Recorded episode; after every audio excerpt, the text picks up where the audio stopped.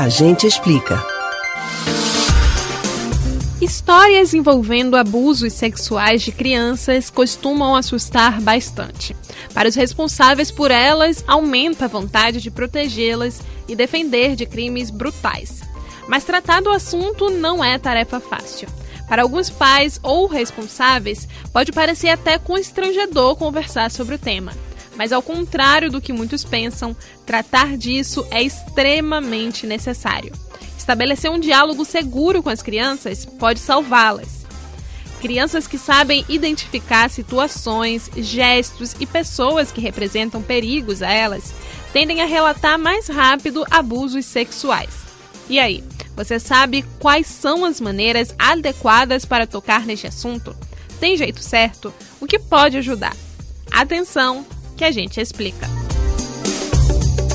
A primeira dica dos especialistas é que os responsáveis pelas crianças comecem desde cedo a ensiná-las sobre a importância da autonomia dos seus corpos. É importante estabelecer que cada parte dos corpos deles pertencem apenas a eles mesmos. A ideia é que as crianças não tenham vergonha e entendam claramente sobre eles.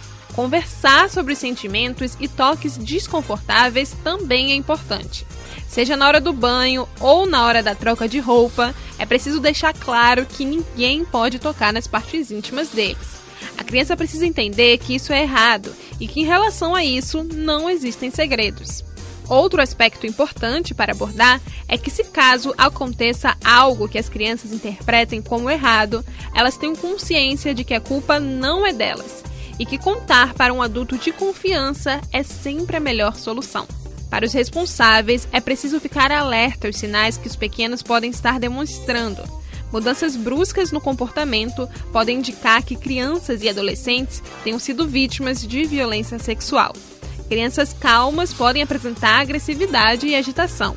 Elas também podem ter sinais de angústia e insônia.